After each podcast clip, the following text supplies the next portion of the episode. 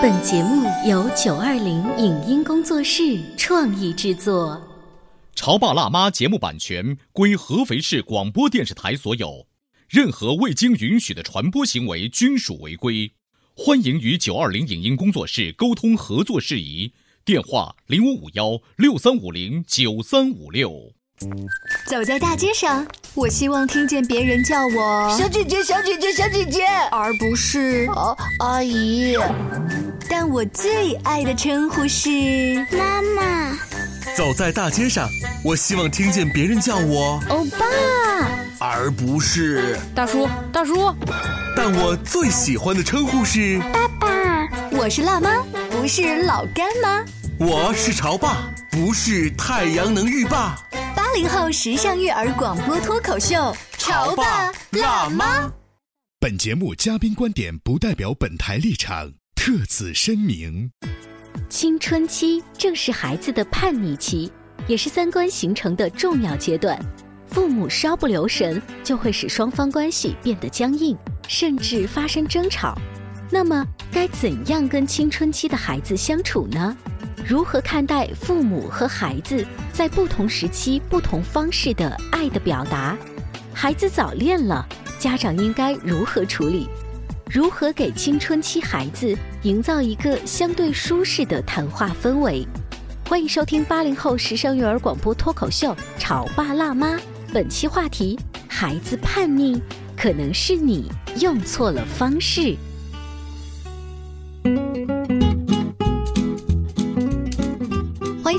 零后时尚育儿广播脱口秀《潮爸辣妈》，各位好，我是灵儿。大家好，我是小欧。今天直播间为大家请来了国家二级心理咨询师陆森堡家长俱乐部的创始人邹维华老师，欢迎您。欢迎邹老师。邹老师在节目当中曾经跟我们分析过一些呃青春期的孩子跟家长沟通的时候，就是感受不到爸爸妈妈的爱，感受到的永远都是父母的喋喋不休。嗯，我身边有一个青春期的孩子啊。学霸，但是他的妈妈突然有一天告诉我说：“我发现女儿最近呢在偷偷写小说。”嗯，哎，这个语文成绩好啊，都自己写小说，你说这是好事还是不好的事儿？那因为要高考了嘛，他就说我我不知道该怎么办。嗯，我是去假装跟他去沟通一下，那女儿就知道你进了我的房间偷看了我的小说，这跟日记没什么两样啊。嗯那我要不知道吗？啊，就跟我沟通这个事儿。后来我也给他支了一招。我说最近啊，网上面有很多在线打印照片跟打印那个微信文字的这种机构哈，小程序，你就把他的小说啊，就全部打印出来。就说虽然现在你的小说还没有到出版社出版，但是妈妈先给你出版了一下。我特别欣赏你的这个作品，然后就是你可以继续创作，但是每天稍微控制点时间啊之类的。我不知道我这个姐姐后来用了一种什么样的方式，但是我自己有点沾沾自喜，所以今天请专家帮我指导一下。在请专家指导之前，我得问你，就是你帮他这个打印出来的前提，不就是告诉孩子你已经看了他的？对对，我看。但如果我看了后面带了一大堆道理的话，这个青春期的小妹妹一定会非常生气。但是我觉得孩子会识破。你这个老母亲的用心啊！你以为你靠打印出来之后就告诉我说啊，让我原谅你偷看我的小说了吗？我不知道，就是你看这是争吵。就邹老师，您怎么看呢？呃，如果孩子没有去跟妈妈主动去表达这个，妈妈可能出于好奇，看到了这个小说，那其实这个还真是蛮冒风险的一个事情。嗯，就是因为你不知道这个孩子对于这个是不是像他。日记一样的那样子的一个心态，嗯，很多时候孩子，尤其青春期的孩子，他对于自己的很多事情，其实他是不希望被家长知道的。嗯，所以这个举动其实还蛮冒险的哦。嗯，所以我估计我姐比较慎重，最后没用这一招。你知道为什么家长都会呃觉得这个孩子，尤其青春期的孩子看不懂了呢？那是因为呃我们太习惯于用生活当中的指令性的对话来跟孩子聊天。哎，不知不觉的时候，你发现这个孩子个头长起来了，但是我们却并没有能够急刹住我们这种一贯带有的这种。方式，哎，吃完饭之后要去做什么？嗯嗯，或者马上你就要去做什么？我们还忍不住的去去说。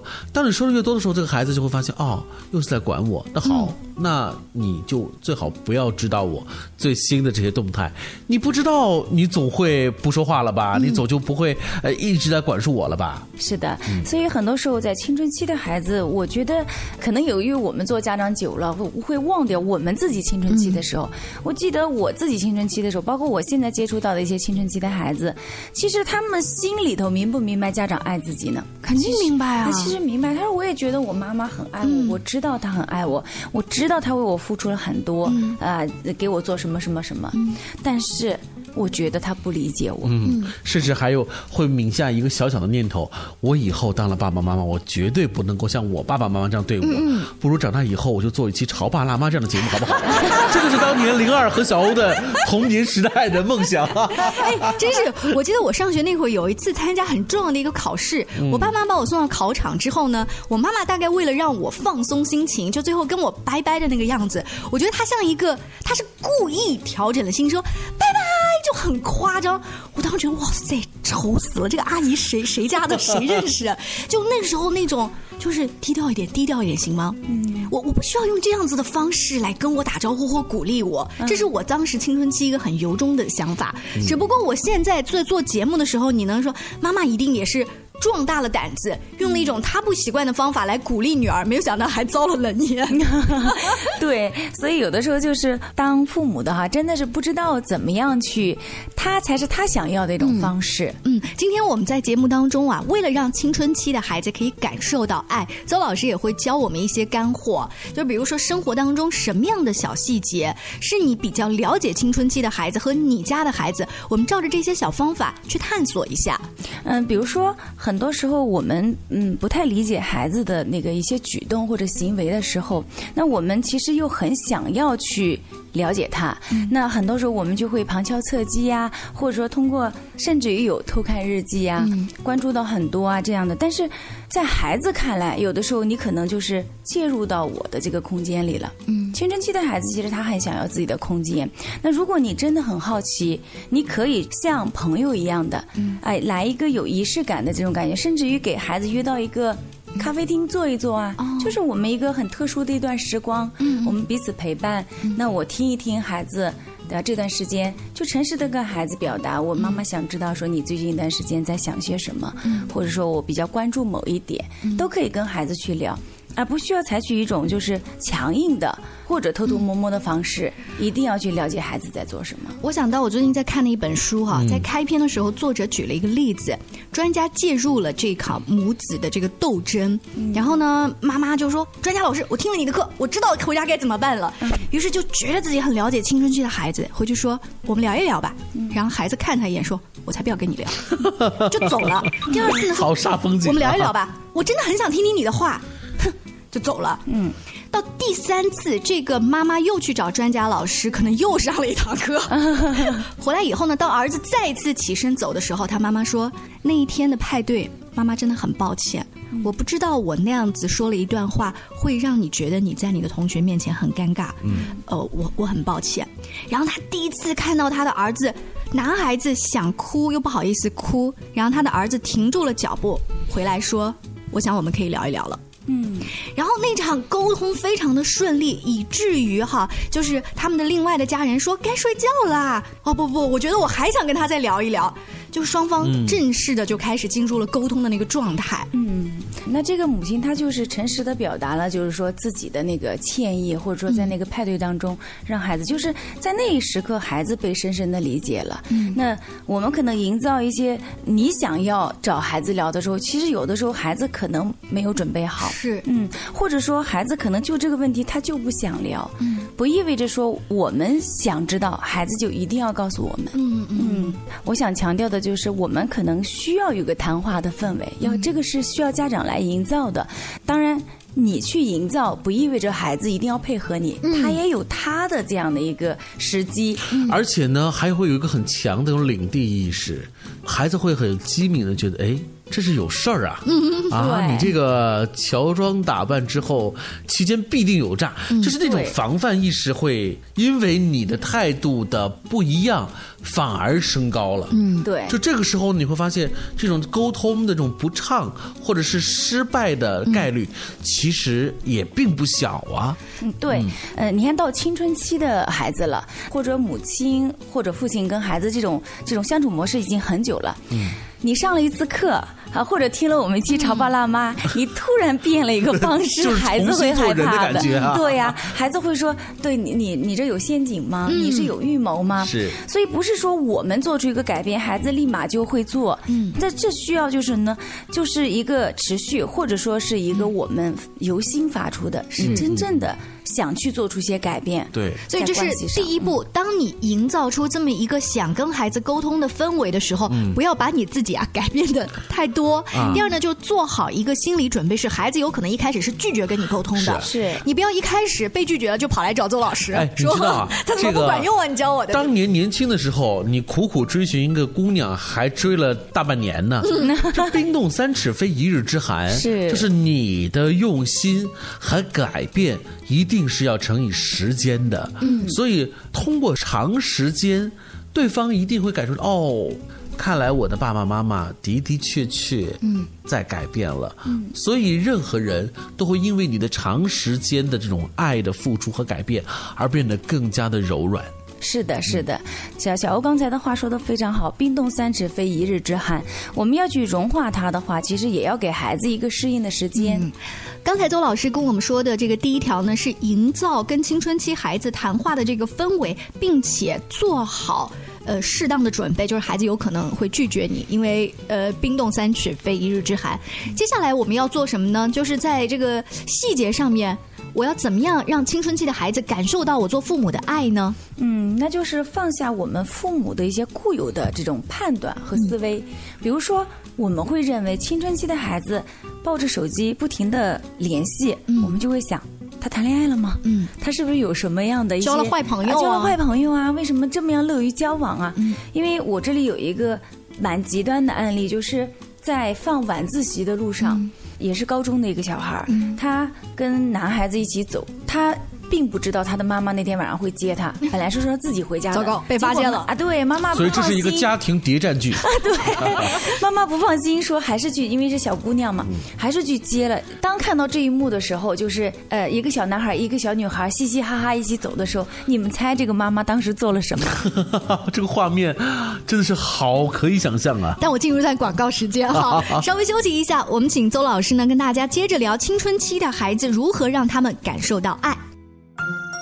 在收听的是《潮爸辣妈》，小欧零二，叫你变成更好的爸爸妈妈。《潮爸辣妈》播出时间：FM 九八点八，合肥故事广播，周一至周五每天十四点首播，二十一点重播。网络收听，请下载荔枝 FM、蜻蜓 FM、阿基米德、喜马拉雅、中国广播以及苹果 Podcasts，搜索“潮爸辣妈”订阅收听。微信公众号请搜索“潮爸辣妈俱乐部”，参与节目互动哦。关于和孩子沟通呢，我是想先处理好彼此之间的情绪，然后再去搞定他具体的问题。我们家长经常在一起讨论，怎么样从小才能培养好他的学习习我是后。来通过学习才发现，孩子行为背后是有另外一种需求的。陪你一起吐槽养育熊孩子的苦，陪你一起追忆曾经自己的小世界。八零后时尚育儿广播脱口秀，潮爸辣妈。本节目嘉宾观点不代表本台立场，特此声明。青春期正是孩子的叛逆期，也是三观形成的重要阶段。父母稍不留神，就会使双方关系变得僵硬，甚至发生争吵。那么，该怎样跟青春期的孩子相处呢？如何看待父母和孩子在不同时期、不同方式的爱的表达？孩子早恋了，家长应该如何处理？如何给青春期孩子营造一个相对舒适的谈话氛围？欢迎收听八零后时尚育儿广播脱口秀《潮爸辣妈》，本期话题：孩子叛逆，可能是你用错了方式。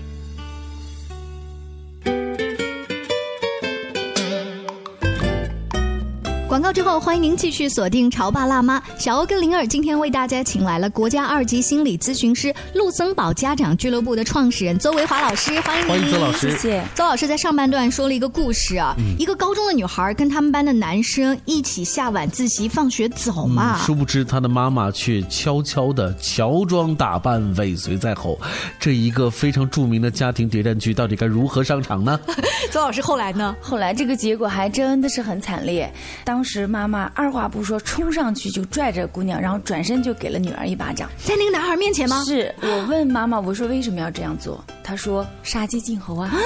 她说以恐吓就是等于震慑女儿。等会儿杀鸡儆猴，他们家还有另外一个孩子，没有进路上其他看到的。小男猴，可是问题是，这个妈妈只是这个孩子的妈妈呀，她并不。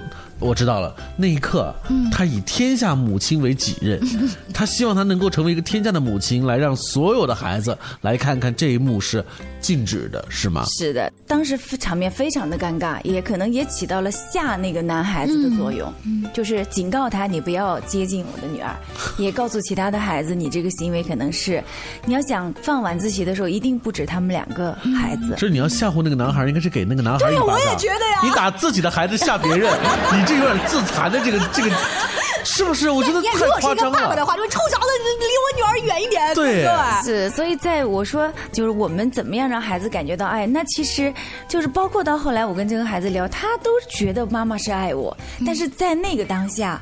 他真是没法感受到爱，真的应该是很恨呐。是啊，都是一种羞辱啊，是一种羞辱，是一种在同学眼前，他说我要被怎么样去看待。所以真的是对孩子的时候，我们可能看似是我不能让他在这个期间出现这种问题，我是在保护我的孩子。如果这个时候就妈妈可能脑补了很多很多的戏，就是一旦早恋了，他会怎么怎么怎么样，看起来是在保护自己的女儿。但其实伤害的可能更重，对。所以这个妈妈，当她找到就是专业的老师来咨询的时候，她还觉得自己当时没有错吗？她后来是反思到自己的行为冲动了，嗯，但是她依然觉得。早恋是有问题的，所以他不认为自己冲上去警告这件事情本身是有问题的。对，只不过是我太冲动给了一巴掌。如果不给一巴掌，可能我就是对上加对，是吧？你知道吗？我刚才突然有一个细节哈，我这戏精上身啊！就如果我是那个妈妈的话，我会故意啊从身边，比如骑自行车打人，哎，是吗？哦，那个小李啊，你要有打麻将啊？啊，一起啊，知道知道知道，今天晚上要给女儿做饭，然后就我假装没有看到我的女儿，然后让我的女儿先看到我，我妈。我妈在旁边，走开走开，就会不会戏精上身？啊，你这个处理方式明显要优于刚才的那个。其实我也不知道该用什么。那如果你那个孩子很白目呢？他没有看到我这么夸张演技的妈妈。哎，这就是我妈。妈你好，妈妈，你看这就是旁边那个。那如果真这样的话，就说明这对家庭的教育方式还不错。他能够很大方的把这个男同学介绍给妈妈，那应该问题不是很大吧？嗯，很多时候我们对这个早恋两个词就是像洪水猛兽。嗯，但是其实我。觉得我们应该离青春都不是非常远哈，灵儿可能我们作为女生，小欧九零后哈 啊，对，那我们的青春期没有喜欢过别人吗？应该其实也是有的，这是一种朦胧的、很美好暗恋、明恋，各种琼瑶小说里的恋都得体会一下。其实是有的。要是说你要压根去消灭这种东西，其实是有点反人类的。当然，邹老师说的这个，突然就想到了我们家曾经发生过的一幕。我妈就曾经说过一句话，当时就把我震震慑住了。就前不久哦，突然我们有一天偶然聊到了我一个女同学，那个女同学呢，呃，长得特别漂亮，小时候格外的漂亮。多小呢？从小学到初中，基本上是呃我。以及我们班大多数男生心中的那个梦中情人，但是这种事情你知道是绝对的禁忌，我怎么可能会跟我的父母来聊这个事情呢？那我不就是绝口不提吗？这件事情我以为就过去了，直到前不久，我妈突然说起来，哎，你有一个那个女同学，你知道吗？我我前不久见到她妈妈了，她生了这个二宝嘞。然后我说，哦，是吗？就是我就漫不经意的说，哟，你看你们当年所有人他都喜欢他。我说说什么呢？就是这一幕，你们要你们发现吗？就是妈妈其实知道你在当时你内心深处的那个情感的那个波动，但是大多数的家长是没有挑明的。嗯，所以那一种也算是一种比较合理的一种处理方式吧。至少是不冲，没有暴突，对不对？是是，其实他就是说，在青春期，他这个肯定是伴随着有这样的，就是几乎所有的可能都会有这样的一些朦胧的爱恋会出现。嗯，但是我们很多时候都会过度的去夸大它的危害性，夸大它的伤害性，觉得一定会怎么怎么样。嗯，有这样朦胧的感情，但不意味着说，嗯，学习一定会坏，或者说一定会走上一个弯路。其实很多时候我们是把这个事情绝对化了，嗯，嗯，划等号了。早恋意味着肯定学习不好，嗯，肯定影响学习。肯定会怎么怎么样，所以周老师的意思是，对于青春期的孩子，我要表达一个爱的时候，就是特别发现一些他生活细节的小变化，就给他贴了一个标签，并且想象了一个极坏的后果在后面，特别暴力的去干涉他，这其实是影响你们之间爱的这个很大的错误哈。对，就是其实家长，你如果说在这个过程里面，他其实最大的担心，第一个无非就是安全的问题，第二个就是学习。那如果说在孩子。有没有可能，他其实你把你传递的保护，其实就是爱嘛？你把这个爱的部分传递给他，那并不意味着说他一定是对立的。嗯嗯。那在这个过程里面，通常我们传递的的可能都是一种粗暴啊、拒绝呀，还有不相信啊，不相信。对，因为我不相信你会保护自己，我不相信你会控制好自己。嗯。所以说，你必定带来学习成绩下降。而这一切在孩子心目当中。父母立刻就变成了，呃，一头猛兽啊！我做任何事情，尤其是这么一个纯洁的、单纯的同学之间的友谊，会被你描绘的如此的污浊不堪。所以，你知道那种所谓的。人生被羞辱了一番，而羞辱他的又恰恰是自己的亲生父母。是在跟青春期的孩子表达爱的时候，哈，我们要切记一点是什么呢？就是第三点，就是你要去理解你的孩子，他在这个阶段其实是更加追求在同龄的群体当中的一种认同，也就是他需要步入这种社会化，他不再是你怀里的那个小宝贝，而是他需要去走向社会。那么他就很追求这种我们同年龄人之间的这种认同感，对他。来说是非常重要的。这个体现主要是些什么样的表现呢？比如说会剪类似的头发，嗯，或者说穿名牌。我们所谓的一些追求名牌，就是大家买一双鞋或者买某一个衣服，可能他他就要啊。我也确实有这样的案例，就是家长会认为你图时髦了啊，你追求这个名牌了，你虚荣了。哎，对对对，有这个虚荣。他只 是教室当中其他的同学都已经穿了，所以他也是希望想成为他们的一类。是。其实有的时候，他真的会被边缘化的。嗯，就是如果说你在班里可能太特立独行，但是呢。又，如果一个孩子他内心的力量又不足够以支撑他可以特立独行的做自己，成为那个引领者的话，那么其实他是特别容易被边缘化。哦，你说边缘化这个的，就是我能想象一个小孩，然后他特别孤单，在那个教室里，别人都不跟他玩的那个可怜的样子。让我想起了曾经周星驰演的那部电影叫《长江七号》当中，家里头家徒四壁，为了让孩子上一所好的学校，就是到了一个贵族学校，可是孩子穿的每一件衣服都是老父亲。辛辛苦苦挣来的，这也就是为了希望孩子不要被边缘化。当然，这个东西是有一个度的，你真的很难分得清楚所谓不边缘化和虚荣之间，对呀，到底是一个什么样的间隔？对，所以这个时候，其实我们要去明白说，这个孩子为什么他做这个行为。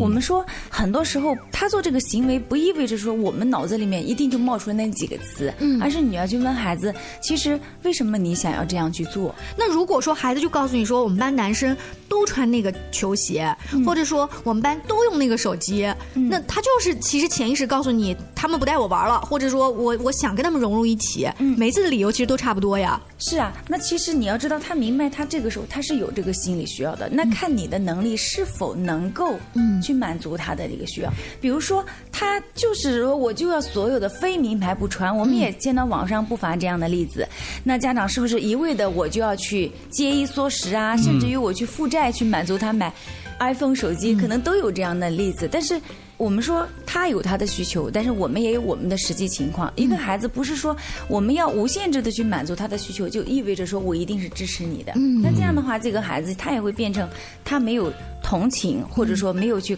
兼爱别人的这样一个能力，也让让他明白。所以，我跟孩子的沟通要怎么样巧妙的，就是我既理解你想跟你的同学们穿一样的衣服这样子的一种心情，但是妈妈这个月的工资可能你看我们家用了还了房贷啊，如果我们下个月再买呀，对不对？就是让孩子觉得我是被听到的。嗯，其实有的时候可能那个被理解了。他就不一定会一定要执着去追求那个东西。我真的是见过有这样的小孩他其实他是不是一定要被满足呢？就是说他这个心理需求是有的，但是不是说所有的孩子说我只能这样，我才会被接纳，对吗？那他这个认心理的认同也不是说你穿了这个鞋子，你就意味着一定会被这个群体接纳。这个其实是需要和孩子共同探讨他将来的人生。那如果说他变成了我。只有跟别人一模一样，我才能去被接受。那你被这个群体接受，有没有其他的一种方式？嗯，今天听周老师的分析，告诉我们如何让青春期的孩子多感受到爱。我们来总结三点哈。第一条是多创造一个谈话的氛围，而且做好一个心理准备，是孩子有可能一开始是拒绝的。第二点呢，就是不要随意的发现他生活变化的一些细节，就给他贴标签，想到最坏的一个打算。第三，我觉得更重要。就是要认同孩子现在这个年龄阶段所处的社会认同的一个需求，嗯，因为青春期的敏感就是敏感在这里。我长大了，你要尊重孩子所谓的长大，它意味着什么？嗯，我想这三点延伸出来还有很多的细节，我们在节目当中以后请邹老师跟我们慢慢聊。这些大方向做好了，孩子总是可以慢慢感受到你的爱嘛。非常感谢邹老师做客，下期见，拜拜。再见，拜拜。再见。以上节目由九二零影音工作室创意制作，感谢您的收听。